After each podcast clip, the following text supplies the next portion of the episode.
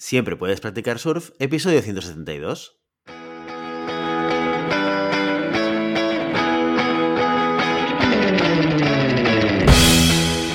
Bienvenido y bienvenida a Siempre puedes practicar surf, el podcast diario sobre recursos humanos.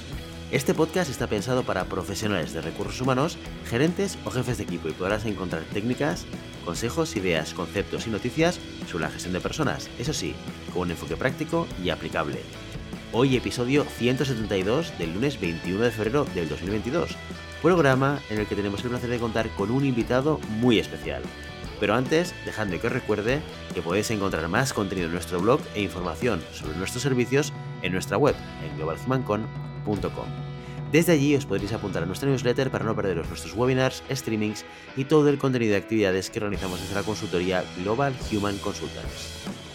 Nuestro invitado de hoy es partidario de introducir el factor humano en toda relación empresarial, inspirador de momentos de felicidad y motivador para llegar al éxito. La dirección de equipos de trabajo encaminados a un objetivo determinado forma parte de sus habilidades profesionales.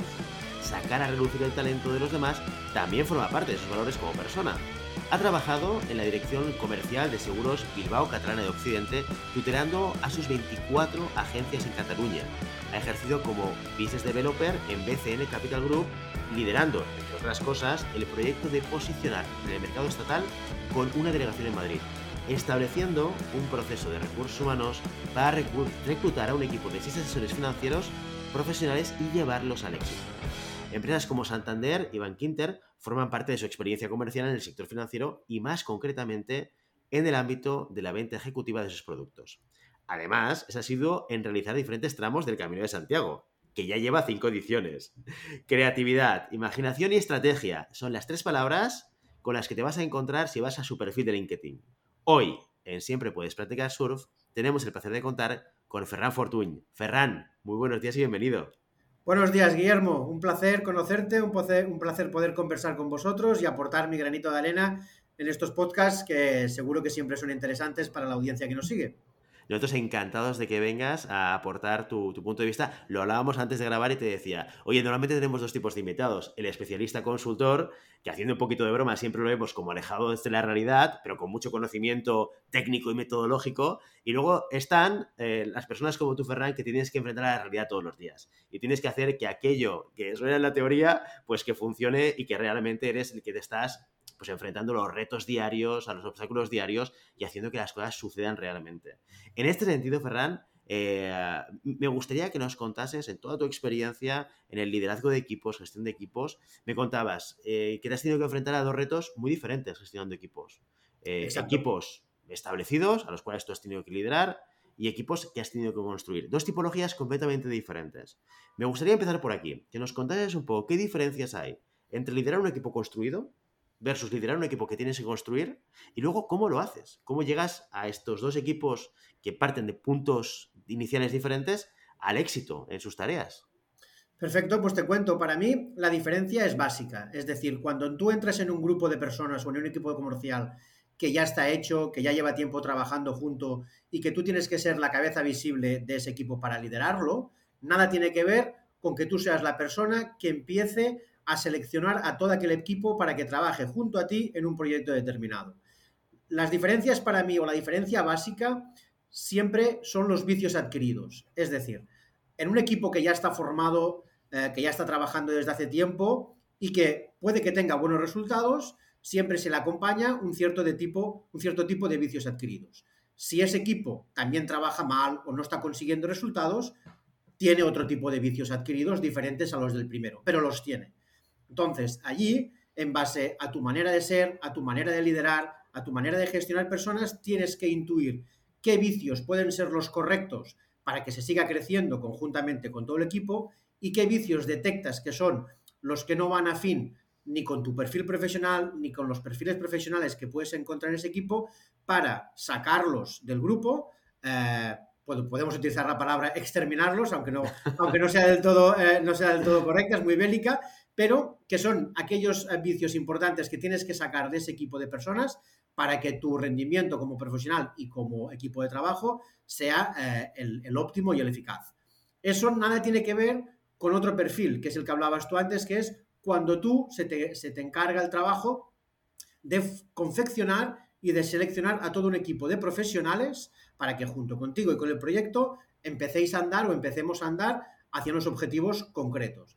Allí sí que tienes tú la ventaja en ese proceso de selección de a medida que vas eh, avanzando las entrevistas, a medida que vas conociendo a los, candidatos en base ya a lo que tú quieres como persona, como jefe de equipo, por si, lo podemos decir así, o como proyecto, puedes empezar a, a, detectar en esas personas. Con lo cual, una vez las tienes eh, ya hechas o ya seleccionadas, conformadas como equipo de trabajo, bueno, has evitado en una primera fase, luego siempre pueden aparecer, pero en esa primera fase, si has sido bueno seleccionando, puedes evitar ese tipo de vicios que te has encontrado en la otra vertiente de la que, de la que hablábamos. Con lo cual, la diferencia para mí son importantes y bueno, uno tiene que saber adaptándose, saber adaptándose, perdón, sí, a cualquiera de las dos, eh, de, las, de, las dos situaciones.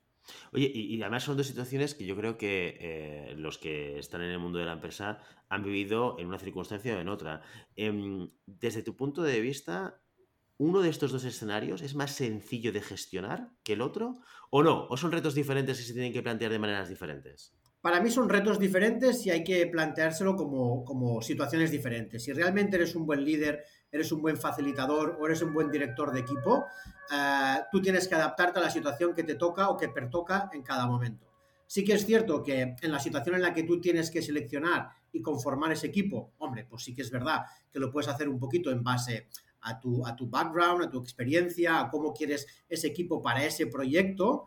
Y la otra manera te puede llevar un poquito más de tiempo el extraer esos vicios, el eh, inspirar a ese equipo con mejores valores, con, mejores, con mejor misión, con mejor visión de las cosas y puede que sea eh, que eso te requiera un poquito más de tiempo.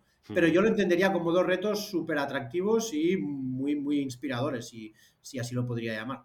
Sobre todo, además, la parte de construir equipo también tiene el grado de incertidumbre, porque al final, cuando tienes a la gente en la empresa, quizás tú no las, conocen, no las conoces en concreto, pero sí que hay un contexto, hay un entorno, hay gente que ha trabajado con ellos. Puedes extraer más información de su rendimiento, de sus sombras y sus luces, ¿no? Cuando reclutas a alguien nuevo, mm, pues hablaremos más de, de, de los procesos de, de, búsqueda y evaluación, porque me interesa mucho tener tu, tu punto de vista, pero sí que es cierto que, es, que son melones que tienes que abrir, ¿no? Una persona nueva, que tienes una idea, tienes una expectativa, pero luego tienes que verlo en el día a día y tiene que funcionar. Lo digo porque también reflexionando, yo me he encontrado profesionalmente muchas veces a responsables de equipo eh, que cuando se encuentran un equipo que tienen que liderar, que está constituido, dicen, ostras, pues más fácil sería que no tuviese nadie y tuviese que construirlo. Y, y, a lo mejor no es tan blanco o negro, ¿no? Y como tú no. bien dices, son retos diferentes que se tienen que trabajar de maneras diferentes. Perdona, sobre... también, también, es cierto, también es cierto que en esta segunda fase de la que tú hablas, necesitas que algún jerárquico tuyo, superior, te dé esa autonomía para que cuando tú decidas, eh, eh, una vez detectado esos vicios malos del equipo, los decidas eh, sacar de la, de la, ecuación, decidas, sí. oye, mira, tenemos que ir por aquí y no por allí, que también tengas la compañía, que también tengas la quiescencia, también tengas el compromiso de otro líder que está por encima de ti de decir, oye, Ferran, yo confío en ti, yo te he contratado para esta misión, para este proyecto, eh, es un poquito eh, tu liderazgo. Mm, hazlo tú como creas que lo tienes que hacer en base a unos parámetros eh, estructurales de la compañía, no te digo que no, pero que también es bueno que tengas esa confianza de tu, de tu jerárquico superior, eso es muy importante también. No, es, es muy importante porque en ese escenario primero en el cual tú vas a liderar un equipo que ya está constituido, de lo que estamos hablando es de un proyecto de gestión del cambio. Y como proyecto de gestión del cambio te vas a encontrar bloqueos, dificultades, eh, lo que en catalán llamamos tira y arronza, que esto en castellano no sé cómo, cómo decirlo, como estira y afloja, ¿no? Exacto. Sí, exacto. Un estira y afloja con mucha gente, gente que se apuntará al carro del cambio Sí, gente sí. que no estará tan abierta y por tanto el, el apoyo que puedas tener de, de, de, tu jefe, de tu jerarquía, la autonomía, sí. como tú bien dices, es, es muy importante. Yendo al elemento este de, aquellas cosas que quieres cambiar, ¿no? Hábitos, vicios, como queramos llamarlo. Uh -huh. eh, ¿Nos podrías dar algún ejemplo concreto de, alguna, alguna vez que has liderado algún equipo constituido, donde has identificado cosas que querías cambiar? ¿Cómo lo has hecho? ¿De qué manera? ¿Cómo te has acercado al equipo? ¿Cómo has intentado transmitir ese cambio o la importancia de ese cambio? Básicamente uso siempre la misma expresión, que también se usa mucho en inglés, que es leader by example, liderando con el ejemplo. Creo que es la mejor manera para que cuando tú quieras aportar eh, cierta, cierta experiencia a ese equipo para que cambien eh, maneras de actuar o maneras de, de pensar en base al negocio. Eh, siempre creo que la mejor opción es basándote en tu experiencia y en tus casos de éxito de cómo han sido anteriormente. Yo me encontré un caso, por ejemplo, eh, en Catalán Occidente Seguros Bilbao, en que eh, los 24 agentes que yo lideraba, para ponerse en contacto con sus clientes, utilizaban mucho la herramienta que ahora todavía se utiliza más, pero en esa época no era, no era tan común, que era el mail. En esa época, pues ellos utilizaban mucho el mail porque tenían cierto eh, prejuicio, cierta animadversión a coger el teléfono, eh, hablar con el cliente, mm, eh, explicarle qué es lo que querían hacer con sus negocios, con sus fondos, con su cartera, etcétera, etcétera. Y siempre me respondían de la misma manera. Ferran, aquí en Barcelona, aquí en Cataluña, la gente es muy reacia, siempre está muy ocupada, así que es mejor que utilicemos el mail porque, bueno, mantenemos esa distancia y no los molestamos. Bueno, eh, cuando yo recibí este primer feedback del equipo, dije, vale, lo analizo, me lo llevo a mi casa y, lo, y lo estructuro de otra manera. Al cabo de dos, tres días me senté con el equipo y les dije, mira, eh, está muy bien la premisa que utilizáis, no hay que dejarla de lado, pero creo que sinceramente eh, la mejor manera para que el cliente nos escuche, para que el cliente nos pueda hacer caso y sepa de nuestra propuesta de valor, siempre es mucho más eficaz si podemos conseguir hablar con él que no que simplemente llegamos a escribirle. Porque eh, mi experiencia me dice que muchos de los mails, si no están redactados de una manera muy determinada, con cierto wow eh, para ese cliente, eh, sabemos todos que ese correo irá eh, o, a la, papelera del spam o, bueno, no se lo acabarán de leer. Entonces yo lo que hice es sentarme con diferentes grupos, hice dos grupos de asesores comerciales y me puse yo con el teléfono a llamar a esos clientes, presentándome como el director, el director comercial de Cataluña, Catalán Occidente, etcétera, etcétera, que quería hablar con esa persona y argumentando con, una especie de roleplay, pues bueno, ciertos matices que hacían que la persona que atendía el teléfono, de una manera más o menos rápida, bueno, podía acceder a la otra persona que es con la que realmente nosotros queríamos hablar. De allí estructuramos un, mensaje oral, un mensaje telefónico, un mensaje, pues bueno, eh, más de voice, eh, que lo pusieron en práctica ellos y al cabo de, si no recuerdo mal, un mes hombre, pues el incremento de visitas, eh, el ratio de llamadas con visitas efectuadas se incrementó, si no recuerdo mal, casi en un 22-23%. Bueno, ¿eso que hizo? Que ellos se dieran cuenta de que el compaginar las dos cosas, pero dando prioridad siempre a la llamada con el cliente y al poder eh, mm, realmente eh, hablar con esa persona a través del teléfono, era mucho más eficaz, mucho más rentable, mucho más productivo a largo plazo que no el mail, que a corto plazo sí que es cierto que te evitaba eh, según qué tipo de coyunturas telefónicas, que no me encuentro a gusto, que necesito saltar esta objeción y no sé cómo, bueno, pues redacto un mail y ya está. Bueno, creo sinceramente que eh, si eres lo suficientemente bueno y te forman para poder hablar y, tener una conversación directa con la persona eh, que toma decisiones, siempre será mucho mejor que un mail frío, estructurado y sin alguna capacidad de, inspiración.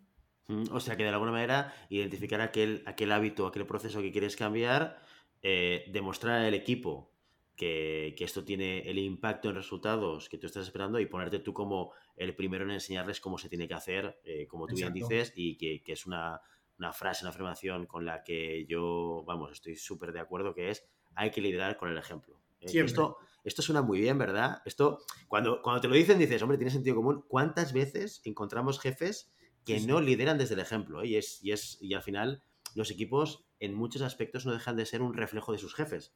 en muchos hábitos, en muchos comportamientos y demás. En este caso concreto, Ferran, ¿te encontraste alguna persona eh, bueno, que pues que a pesar de todo tu, eh, tu intención de demostrar que el cambio pues suponía un, un, impacto positivo en las interacciones, en las reuniones y tal, que no quisiese, que no creyese, que estuviese un poquito, pues eso, de brazos cruzados diciendo, oye, Ferran, es que tú no entiendes al cliente catalán. ¿eh? Esto, es típica frase, ¿eh? es que yo llevo 40 años hablando con ellos y yo sé que no hay que llamarles, que hay que enviar un correo. Pues en la primera fase me encontré más de uno, más de dos, más de tres y más de diez. ¿Por qué? Y no es por hablar mal del sector, pero lo que yo me encontré eran gente muy anquilosada, haciendo durante mucho tiempo el mismo trabajo y de la misma manera, con lo cual, lo que acabas de decir tú muy bien, la figura de otra persona nueva en la, en la sala, nueva en la posición y que quería modificar cierto tipo de hábitos, pues siempre es un bloqueo, siempre es un, bueno, bueno, bueno, vamos a ver si realmente este con la edad que tiene, con la manera de pensar que trae, realmente va a poder hacer cambiar cosas que nosotros ya le estamos diciendo que llevamos mucho tiempo, que se tienen que hacer así y difícilmente se van a cambiar. Sí, cuando yo percibí esta primera reacción fue cuando dije, no problem, no hay, ningún problema. Veréis en mi persona y en el día a día cómo eso que digo, poniéndolo en práctica, eh, se puede llevar a cabo y va a tener éxito. Me hubiera podido encontrar con todo lo contrario, es decir, que haciendo ese liderazgo con el ejemplo, empezar a llamar a todos esos clientes y de las 200 llamadas, 150 eh, no hubieran tenido ningún éxito. Entonces también tienes que saber cómo reaccionar en este aspecto, porque dicen, ves Ferran, ya te lo decíamos. Pero eso forma, yo creo que ahí es donde la confianza en uno mismo, eh, la experiencia que tú tienes, cierto nivel de autoestima y cierto bagaje eh, profesional te da el hecho de, vale, yo os entiendo, dejadme que me ponga en vuestra situación, empatizo con vosotros, ahora voy a ser yo el que voy a coger el teléfono, vosotros intentad, estar atentos, escuchar, tomad todas las, notas posibles y a partir de ahí confiad en esta persona porque en definitiva es la que os va a facilitar a que vuestros eh, bonus de cada mes, a que vuestros comisiones de cada mes vayan incrementando mucho más de lo que, tenga, de lo que tenéis ahora. Con lo cual, sí que es cierto que me encontré muchas personas reacias, pero también es cierto que al final, excepto tres dos, tres, que ya, bueno, pues fue muy difícil acabar de, darles la vuelta. El resto eh, se unió al equipo, se unió a la, nueva mentalidad y, y no hubo ningún problema, al contrario.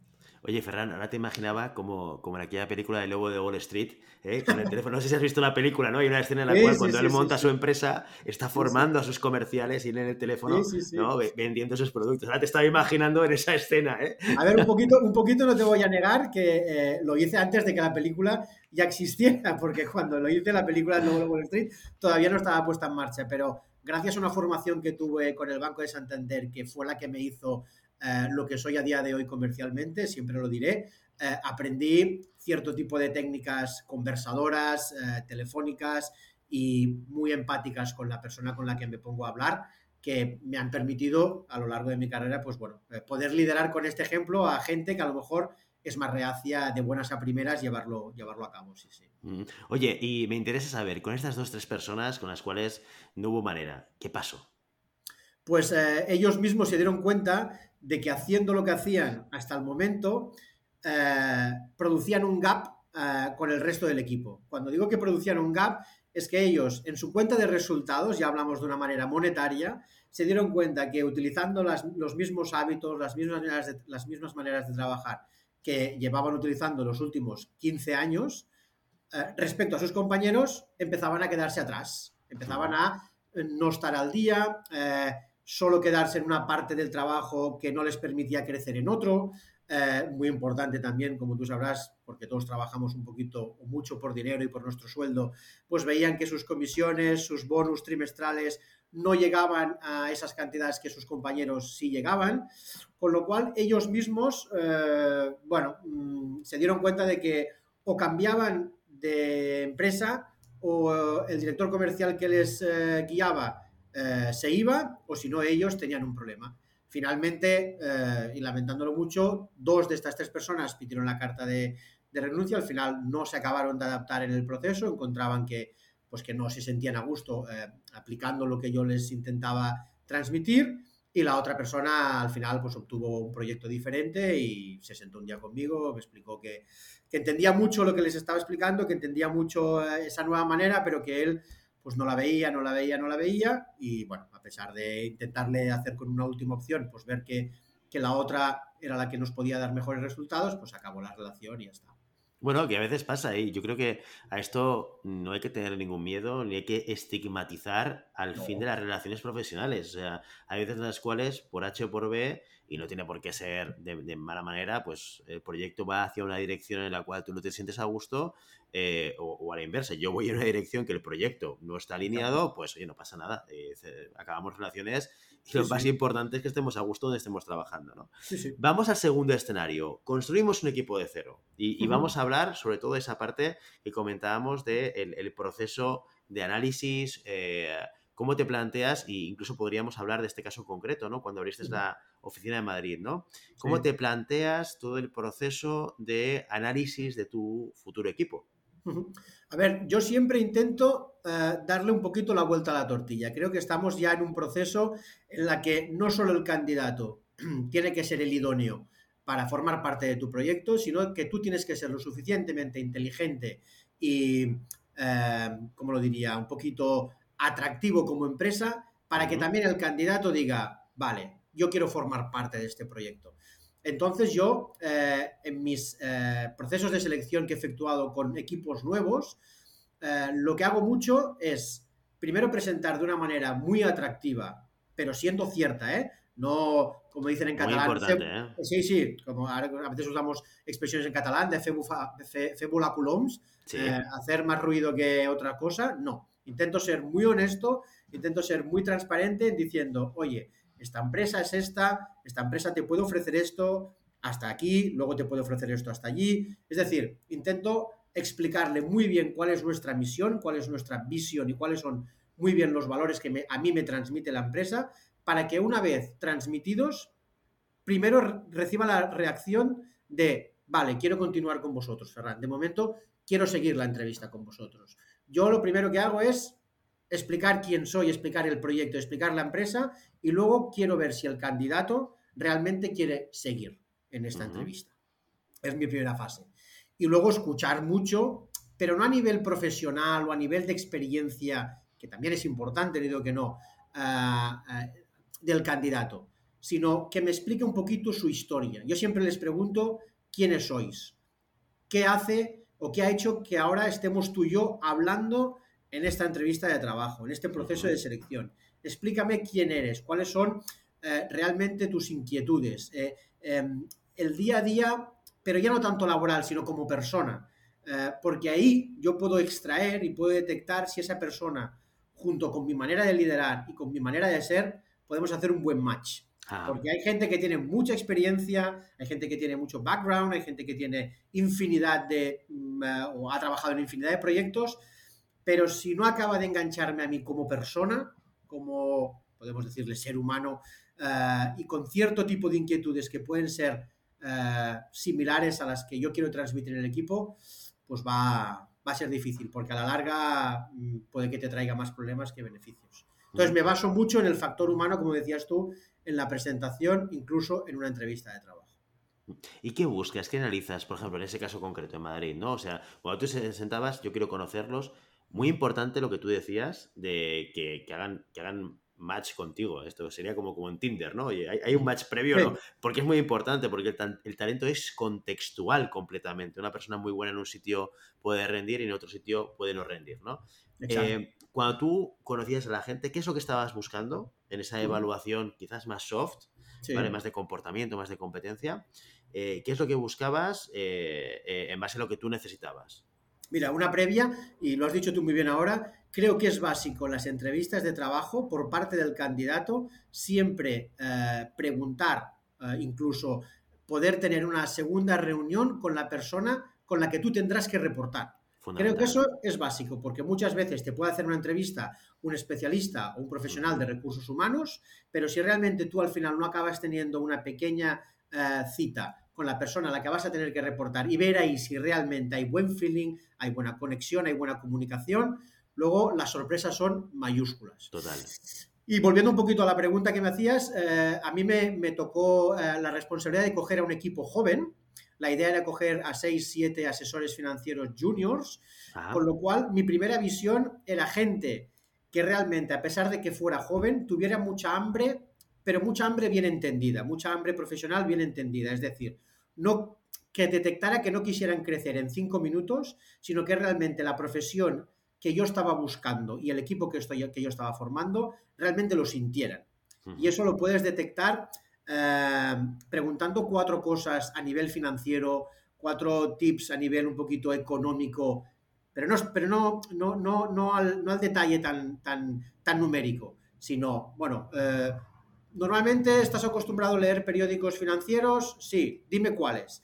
eh, normalmente a qué horas los lees? ¿Te levantas por la mañana y ya enseguida te pones a buscar pues, noticias financieras, económicas, de lo que pasa en Madrid, bla, bla, bla? ¿Sí o no? Ah, pues sí, pues dime cuáles has visto últimamente y cuáles te han parecido interesantes. Si sabían responder a este tipo de preguntas, a mí me daba la sensación de que era gente que cuando se levantaba por la mañana, al cabo de un rato de que ya uno empieza a ser persona, eh, pues se preocupa por aquellas noticias, informaciones del ámbito en el que él realmente quiere crecer, quiere prosperar, porque siempre he dicho que la información es poder y si la información que tienes en tu sector la tienes actualizada eh, cada día, eh, podrás cerrar muchos acuerdos conversando con un cliente de alguna noticia que ha aparecido en algún periódico. Con lo cual, eh, yo me basaba mucho en, en estos pequeños tips que nada tenían que ver con su experiencia profesional o con su, bueno, pues con, su carrera un poquito anterior a la que, a la que podían hacer con, nosotros. Pero buscaba eso, que realmente me inspirara en el punto de decir, esta gente que ya está haciendo esto, hombre, la tendré, la tendré, la tendré activa, la tendré, la tendré al día. Eh, alguien que hace esto por las mañanas es porque realmente siente, eh, siente lo que, lo que va a hacer. Totalmente, o sea, ibas a preguntar a los motivadores, ¿no? A la gasolina que mueve el motor, de alguna manera, para entender si esa gasolina va vinculada a lo que es la actividad o el proyecto o la compañía, porque es, eso es lo que va a mover las cosas, ¿no? Si realmente tienes una persona que en la operativa puede funcionar muy bien, pero aquello no le interesa, claro. puedes tener gente que, haga bien su trabajo, no digo que no, porque hay profesionales, pero tener a alguien que su gasolina diaria vaya vinculada a lo que tú haces, Sí, pues, ostras, eh, es otro punto de partida completamente diferente. ¿eh? Lo, podemos vincular al concepto pasión, si lo quieres llamar así. Total. Eh, porque si no tendrás autómatas en el equipo de trabajo, que sí que pueden hacer que, como tú dices, hagan muy bien su trabajo, pero no hagan esa extra mile. Es decir, cuando yo pido eso, cuando yo requiero eso, es que, primero, uno ya lo hace y el equipo lo ve, lo ve, lo ve en ti, y otro es, oye, Ferran, mira, que he visto esta noticia a las seis y media de la mañana ¿qué tal si la comentamos en la dinámica de grupo de, esta mañana? Pues oye, eh, perfecto, es lo, que, es lo que estoy buscando, pues lo que estaba buscando en ese, en ese proceso. ¿Y te has equivocado alguna vez seleccionando a alguien? Sí, sí, sí, también, también, también. Cuéntamelo, cuéntamelo. Esto, esta es importante. No, a ver, eh, me, pasó, me pasó en este, en este proceso de, Madrid. Eh, la verdad es que el proceso de selección fue muy bien. Eh, en un 95% o 99% cogimos a la gente adecuada, pero sí que es cierto que hubo una persona eh, que en cuanto empezó el proceso de formación con nosotros, detectamos cierto pasotismo, distracción, eh, bueno, que estaba en otro mundo. Entonces, yo lo detecté enseguida porque yo me encargaba de dar estas formaciones. Me senté con él y le dije, mira, señor tal, yo estoy detectando que, a diferencia del otro equipo, bueno, perdón, a diferencia del, resto de personas que conforman el equipo, tú estás, estás distraído, estás abstraído en otras cosas, no prestas la atención suficiente, no, no encuentro que tú estés aquí 100% uh, uh, focus. Y me dice, pues sí, señor Fortune, tiene, tiene usted razón. Dice, pero le voy a explicar el por qué. Y cuando me explica el por qué es cuando realmente me quedé, me quedé un poquito atónito.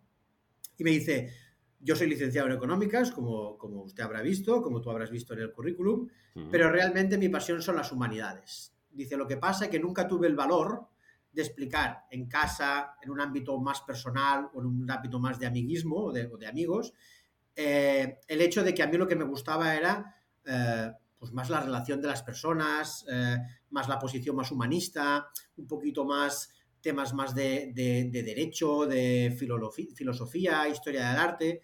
Entonces le pregunté, ¿y por qué no hiciste esto? Y me explicó la experiencia con su familia, de su padre, de su madre, todos economistas, todos financieros, todos muy vinculados a este mundo. Y bueno, y él no tuvo un poquito, pues, si se lo puede llamar así, la valentía de enfrentarse a ese, a ese clan, por decirlo de alguna manera, y decir, señores, eh, yo no voy a seguir estos pasos, yo voy a seguir otros que es donde me encuentro más a gusto él se vio involucrado ya en un bucle de formación, de, licenciatura, de enviar currículums a esas posiciones para quedar bien, para agradar, que realmente cuando estaba escuchando eh, formaciones económicas, financieras, de relación con ese tipo de cliente, pues realmente se le iba a la cabeza porque él lo que le gustaban eran otras cosas. Bueno, tomamos la decisión junto con el CEO de la, de la compañía y el director general de decir, oye, no queremos que esta persona continúe un minuto más, No porque lo tengamos que echar sí o sí, sino porque tampoco queríamos que intoxicara un poquito al grupo o acabara a lo mejor con algún perfil que lo teníamos así un poquito, eh, no en pinzas, pero a ver si finalmente acabaría dando buen resultado o no, pues que no la acabara de, intoxicar. Entonces, eh, él lo entendió perfectamente, fue el primero que lo reconoció y decidimos que, que la relación profesional acababa en ese momento. Y le animé, sobre todo le animé a que se sentara con su familia y que realmente explicara lo que sentía y hacia dónde quería dirigir su carrera profesional, que creo que era lo más importante en ese momento. luego he tenido, luego he tenido, he tenido, he tenido eh, ¿cómo se llama esto? He tenido la posibilidad de seguirlo en, LinkedIn y sí, sí, está, está en una, posición de dirección comercial eh, en un despacho de abogados, o sea que la verdad es que pudo, pudo hacer el, cambio y me alegro por ello. Sí, sí. Qué bueno, sí, sí, porque esto es a veces eh, decisiones vinculadas a tu contexto que te convierte en una persona frustrada y, eh, por suerte o por desgracia, la mayor parte de nosotros tenemos que trabajar todos los días, ¿no? Y, son muchas horas. Entonces, estar en un contexto, en un entorno, en una empresa, en un equipo en el cual uno no está a gusto, esto, sí, sí, y, luego lo pagas. Esto, esto es una deuda que tú vas contrayendo contigo mismo, con tu físico, con tu psique, con tu psicología, y luego lo acabas pagando. O sea, esto no es Sí, sí, sí, totalmente de acuerdo. y además, un poquito más aquí en España, que la mentalidad es yo no me voy de este sitio donde no estoy a gusto si no tengo otro cogido de la otra mano.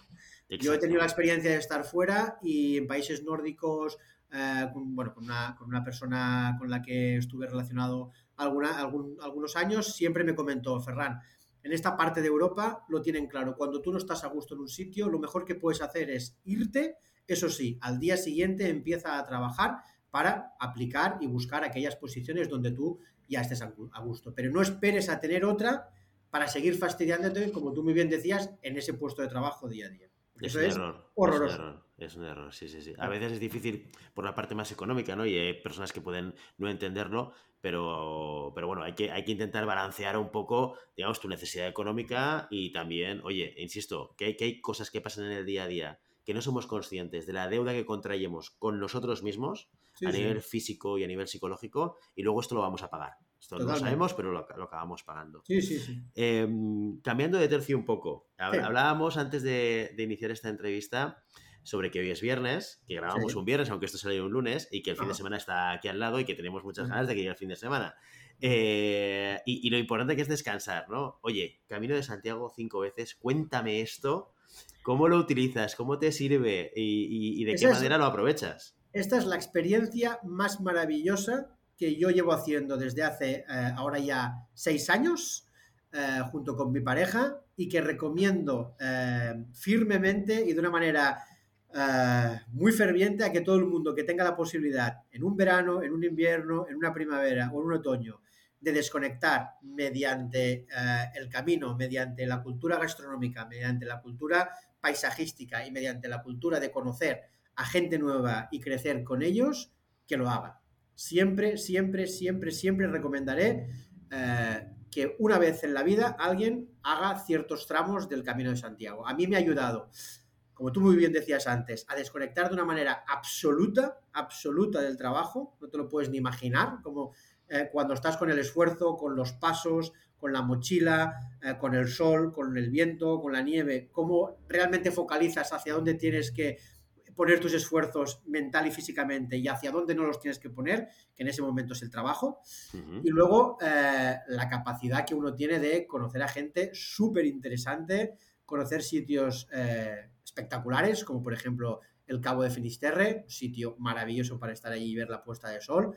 Y luego conocer eh, un país como es, en este caso, La Coruña, Cantabria, perdón, diferentes regiones como pueden ser La Coruña, Cantabria, el País Vasco, eh, La Rioja, Asturias, que yo he podido conocer a, bases, a, través de, esos caminos, de esos pasos, que realmente me han ayudado a, entender muchas cosas de la vida que antes pues eh, se te pasaban por alto. Y sí, sí, lo seguiré haciendo siempre que pueda. Y nació de un verano no saber dónde caerme muerto, por si lo puedes llamar así. No sabíamos qué hacer, si tirar hacia la playa, si tirar hacia la montaña, si eh, vamos a visitar tal. Oye, Marta, que es mi pareja, ¿qué tal? Hacemos el camino, nos, nos metemos en esta, en esta aventura y, y vemos qué tal, pues venga, Ferran, vamos a ello. Y la verdad es que no lo voy a dejar. Oye, mínimo tiempo para ir al Camino de Santiago, que dirías, mira, como mínimo... Mm, como mínimo, como mínimo seis etapas. Yo diría que unas cinco o seis etapas. ¿Esto cuántos días son? ¿Son seis, siete días? Sí, sí, son seis, siete días a una media de unos 24, 21, 25, a veces un poquito más, pero es kilómetros de media, esos 22, 23, 24 kilómetros de media. Pero sobre todo, lo que yo aconsejo es hacerlo no solo para andar, es eh, vive el camino, eh, ponte en el camino, o sea, involúcrate con él, eh, vete a ese restaurante que puedas, conoce a esa persona que te han dicho que está allí y que ofrece unas charlas del camino porque lleva mucho, ves y conócela. A, cualquier persona mayor que te encuentres, charla con ella, que te cuenten y tú intenta pues también ser lo más natural posible y explicarle quién eres y por qué estás allí. El camino hay que vivirlo y no solo hay que andarlo súper interesante que sepas. Yo tengo una espina clavada con esto porque nunca lo he hecho. Es una cosa que tengo en la cabeza desde hace muchísimo tiempo y en algún momento, en algún momento eh, me, pondré con ello y, lo haré seguramente por tramos, pero, pero es una cosa. Te animo y aquí tienes y aquí tienes un consejero que dentro de lo que pueda te va a dar las, mínimas lecciones. Un súper experto. Ferran Fortuny, muchísimas gracias por venir hoy a Siempre Puedes Practicar Surf a compartir tu experiencia, tus vivencias, tus aprendizajes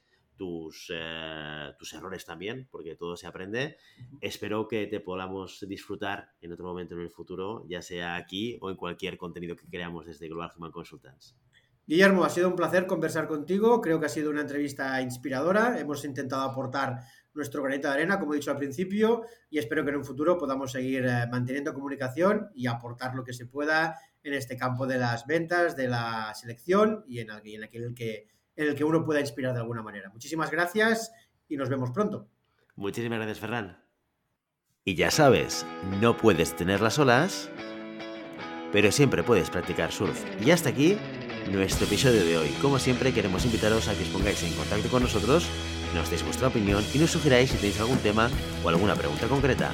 Lo podéis hacer a través de la página de contacto en globalhumancom.com barra contáctanos o a través de las redes sociales. Estamos en Facebook, en Instagram, en Twitter y en LinkedIn.